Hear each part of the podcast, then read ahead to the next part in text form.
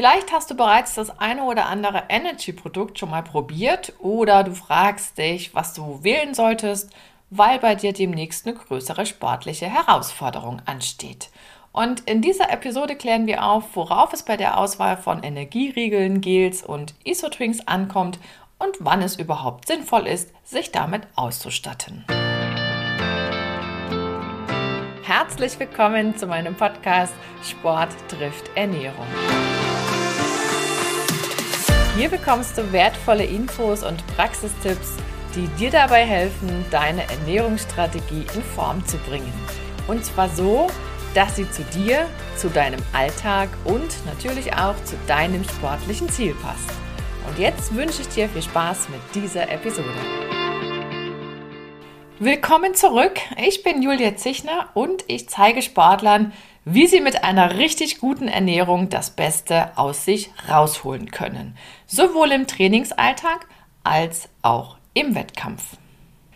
Ja, sind wir ehrlich, es mangelt überhaupt nicht an Riegeln, damit meine ich diese Energieriegel, an Gels oder an Isotwings bzw. an Getränkepulver für Isogetränke.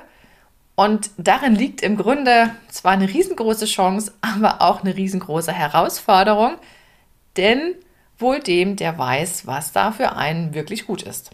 Gibt natürlich noch mehr Produktkategorien, sowas wie Proteinshakes und Regenerationsgetränke und so weiter und so fort. Ich möchte mich aber hier in dieser Folge wirklich nur auf diese drei Produktvarianten beschränken, die eben typischerweise bei längeren sportlichen Aktivitäten ins Spiel kommen.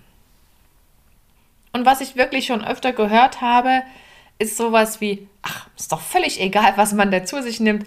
Hauptsache, man hat überhaupt was dabei. Ja, das ist rational betrachtet überhaupt nicht verkehrt. Im Gegenteil, da ist was Wahres dran. Ne? Wenn du gar nichts dabei hast, dann ist das Problem ein größeres. Nur gibt es eben zwischen, ich habe irgendwas dabei und es passt tatsächlich zu mir, durchaus Unterschiede. Die machen dann manchmal auch diesen kleinen gewissen Unterschied. Warum sage ich das? Naja, blöd ist es schon, wenn einen falsche Produkte oder wenn man was gegessen oder konsumiert hat, was nicht so richtig zu einem passte, wenn man da früher oder später zum Dixie-Klo dirigiert wird. Oder wenn man in der Wettkampfsituation selber dann feststellt, dass das, was der Veranstalter vor Ort anbietet an den Verpflegungsstationen, auch nicht so richtig passt, weil man das nicht runterbekommt oder weil man das nicht über längere Zeit runterbekommt. Auch das ist eine ganz spannende Frage.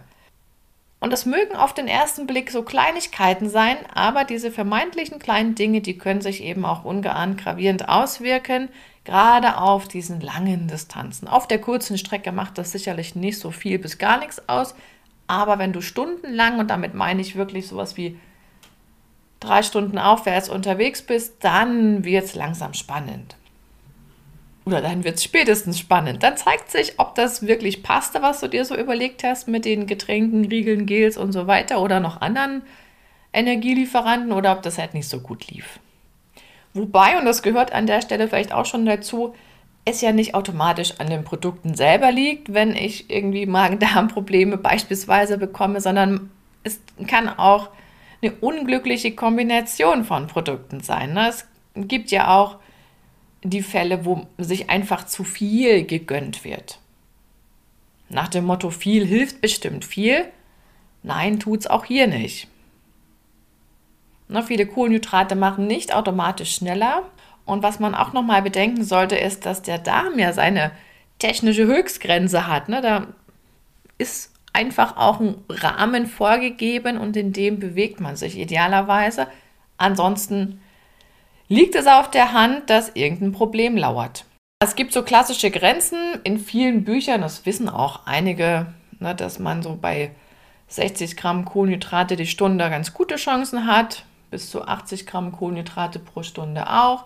Und dann sollte man sich schon ganz gut auskennen und auch wissen, welche Kohlenhydratvarianten, welche Mischungen dann zugeführt werden, damit das auch klappt mit noch höheren sogenannten Resorptionsraten. Denn das, was nicht aus dem Darm rauskommt, das wird niemals deiner Muskelzelle zur Verfügung stehen. Und das ist ja eigentlich der Hintergrund der ganzen Geschichte, warum wir Energie während der Belastung zuführen. Da ist ja immer auch der Wunsch und die Hoffnung und ja letzten Endes das Ziel dabei, dass die Muskelzellen auch was davon haben. Aber man kann auch seinen Dünndarm ein bisschen trainieren, sollte man auch tun, wenn man von ihm mehr erwartet als sonst üblich.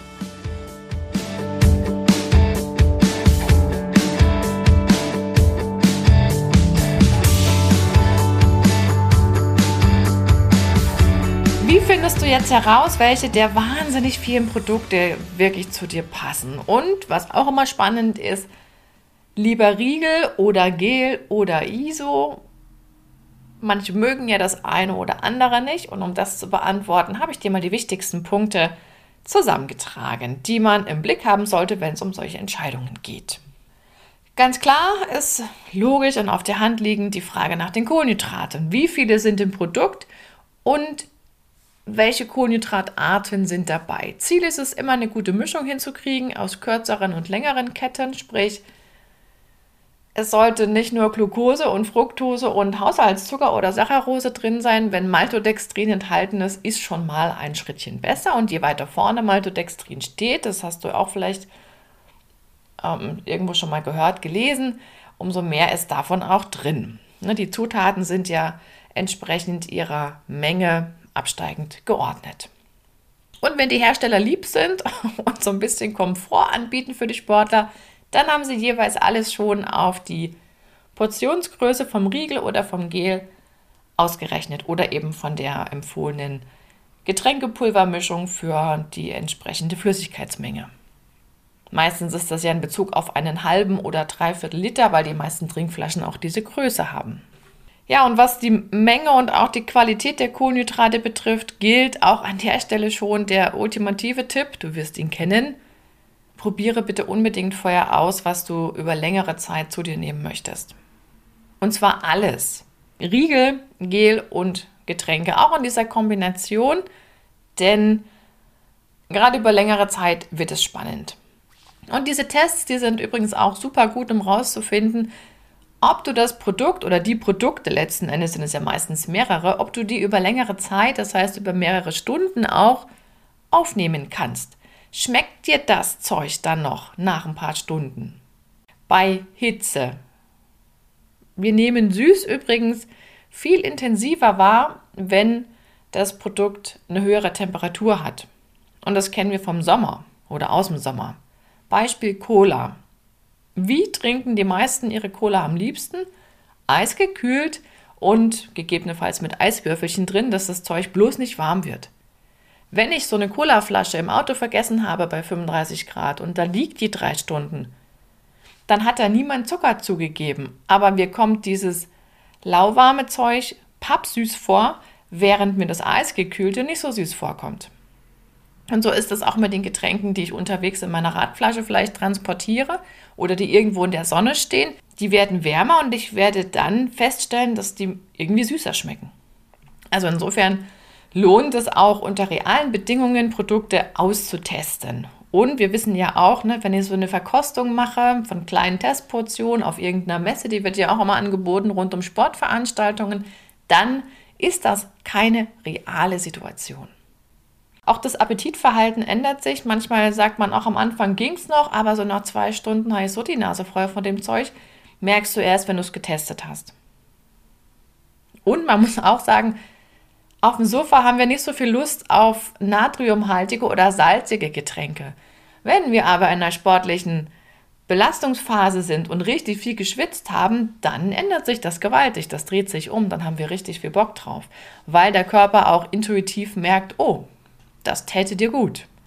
Und der Natriumanteil ist auch eine ganz spannende Frage in den Produkten. Da solltest du aber nie vergessen, dass ja die allermeisten auch einen Mix aufnehmen von Getränken, Gel und Riegel. Du solltest zumindest im Blick behalten, dass auf irgendeinem Weg auch Natrium zugeführt wird, beziehungsweise insgesamt dann auch ausreichend zur Verfügung steht. Natrium hat diesen riesen Vorteil, wenn ich das nämlich auch hinbekomme, dass mein Defizit nicht so groß wird, dass ich dann meine Leistungskurve stabil halte. Bei Natriummangel pfeift die nämlich nach unten ab. Oder du kriegst Krämpfe. Das ist auch so ein typisches Thema bei Natriummangel. Die Konsistenz der Produkte, gerade die der Riegel und auch die der Gels, ist eine spannende Frage. Da gibt es Unterschiede, große Unterschiede mitunter. Auch hier gilt unbedingt austesten, austesten, austesten. Es gibt weichere Riegel, es gibt festere, es gibt trockenere Riegel. Das ist total unterschiedlich, hängt auch von den Zutaten ab. Man muss halt eins sich bewusst machen, wenn ich ja, wenn ich körperlich aktiv bin und auch Schweiß verliere, dann werde ich auch weniger Speichel im Mund haben oder weniger, weniger Speichelfluss. Mein Mund wird trockener. Und wenn ich dann noch so einen trockenen, so einen gefühlt staubtrockenen Riegel hernehme und abbeiße, dann hat man das Gefühl, man ringt nach Luft und mit jedem Bissen wird es nur mehr. Das sollte man vorher unbedingt nochmal testen und auch gucken, wie man es vielleicht kombinieren könnte. Na, und bei Gels stellt sich die Frage, eher was Flüssiges, wie groß ist die Verpackung, wie ist die Öffnung, ne?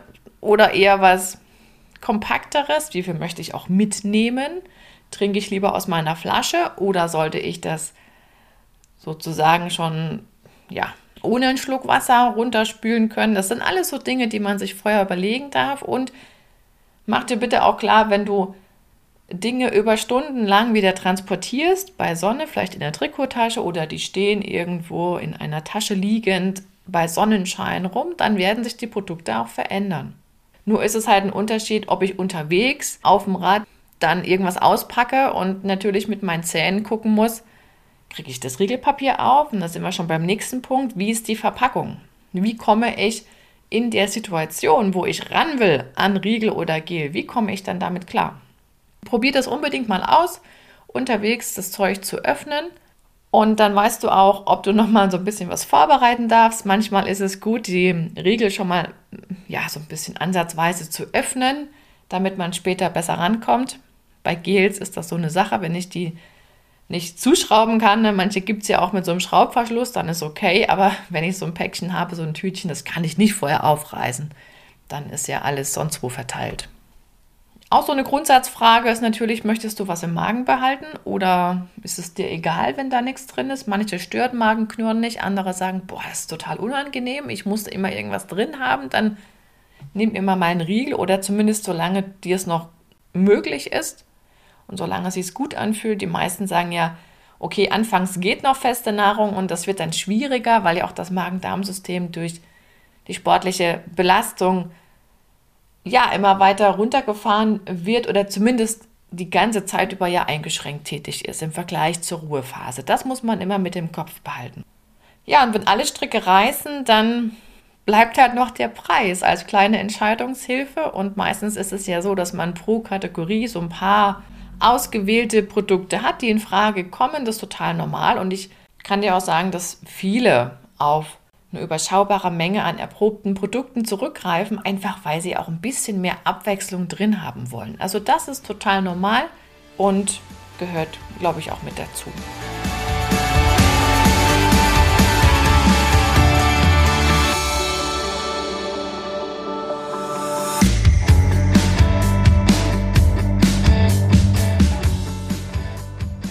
Mindestens genauso wichtige Frage ist die nach dem Wann überhaupt. Ne? Wann spielen Energieregelgels oder Isotwings eine Rolle? Im Sport braucht man sowas überhaupt? Kommt immer wieder die Frage.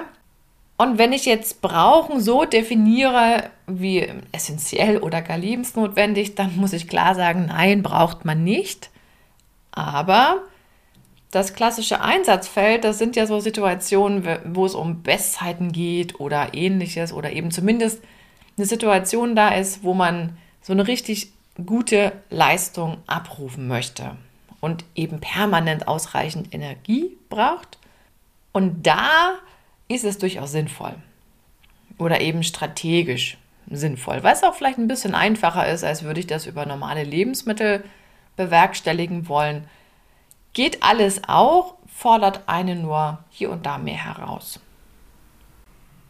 Wenn ich jetzt nochmal das Ganze umdrehe und sage, okay, da macht jemand ein klassisches Fettstoffwechseltraining, wo ich ja meinem Körper eigentlich mitgebe, du pass mal auf, greif am besten auf deine Fettsäuren zurück, dann kann ich nicht hohe Kohlenhydratmengen anbieten. Dann würde mein Körper nämlich sagen, oh, das ist aber schön. Dann nehmen wir doch erstmal das.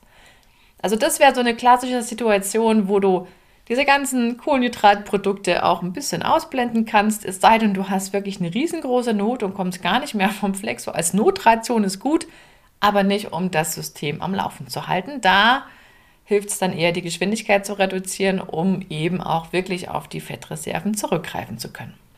Aber zurück zur klassischen Einsatzphase, nämlich Wettkampf oder irgendwas, wo es eben ja um Zeiten und Leistungsmaximum geht.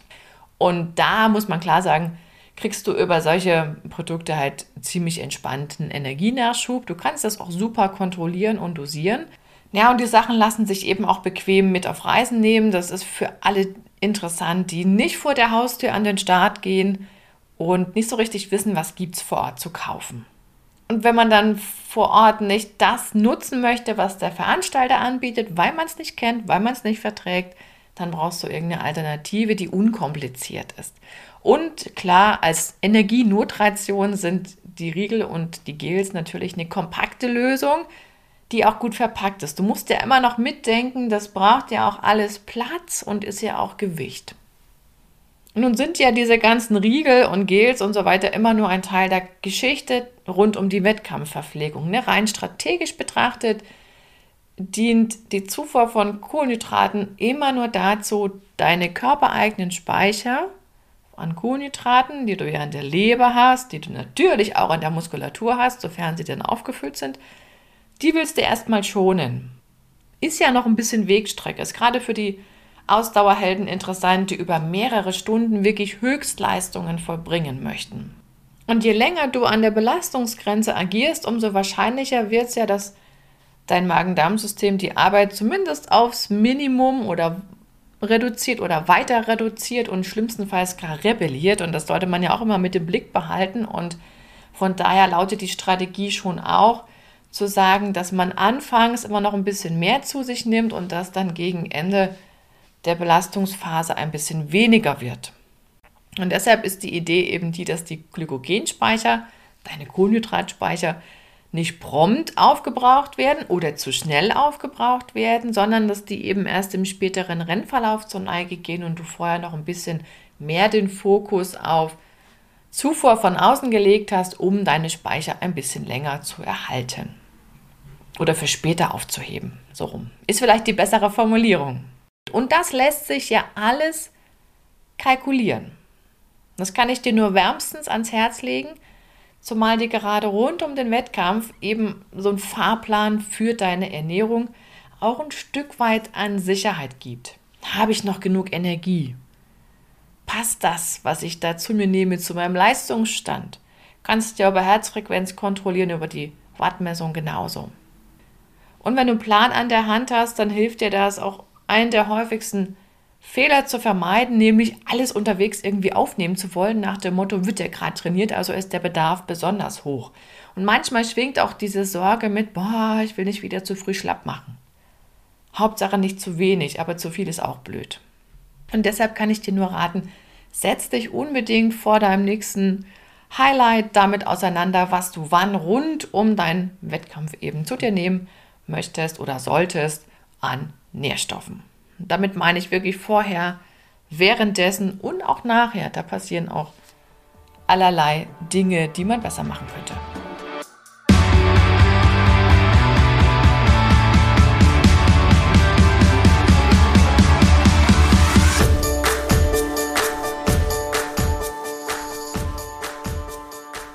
Und das darfst du dir aus dieser Folge mitnehmen. Wenn es um die Auswahl geht von diesen Energy-Produkten, wirf unbedingt einen Blick auf die Zutatenliste und in die Nährwertangaben. Dort geht es um Kohlenhydratmenge, Kohlenhydratart und auch um die Frage, ist da Natrium oder eben Salz drin? Und wenn du auf diese Produkte zurückgreifen magst, dann teste sie unbedingt vorher unter realen Bedingungen. Damit meine ich wirklich eine vergleichbare Situation, wo es dann eben auch drauf ankommen könnte und nicht zu Hause auf dem Sofa.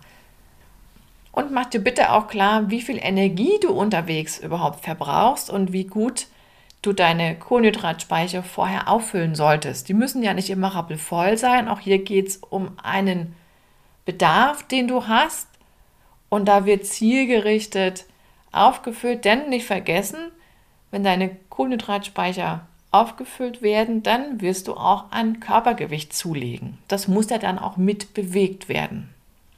Das ist gewollt, man muss es nur einplanen. Und überleg dir, ob du während deiner sportlichen Aktivität eine Kohlenhydratzufuhr brauchst und wie viel es sein sollte, idealerweise auch, wie viel es dann pro Stunde sein sollte und woher du das dann beziehst. Und vielleicht hast du ja in ein paar Wochen oder Monaten ein ganz spezielles sportliches Highlight in Planung, wo du auf den Punkt deine Trainingsleistung auf die Straße bringen willst, im wahrsten Sinne des Wortes, und eben auch an deiner Ernährung so schrauben willst, dass sie richtig gut dazu passt. Und genau dann könnte tatsächlich mein niegelnagelneues Angebot was für dich sein. Damit meine ich den Nutri-Check. Da geht es dann auch um ganz konkrete Punkte wie, wie solltest du dich in der Woche vorher und im Wettkampf, wenn wir die mal hernehmen, selber versorgen und du hast dann am Ende auch einen wirklich konkreten Plan und kannst an dieses ganze Thema Ernährung schon mal so einen Haken setzen, brauchst nur noch in Anführungszeichen umzusetzen. Und in den Show Notes findest du einen Link zu all den Informationen rund um den Nutri-Check. Du kannst auch direkt unter foodeducation.de slash nutri-check gerne mal stöbern. So, und jetzt wünsche ich dir noch einen wundervollen Tag. Ich sage Tschüss, bis zum nächsten Mal, deine Julia.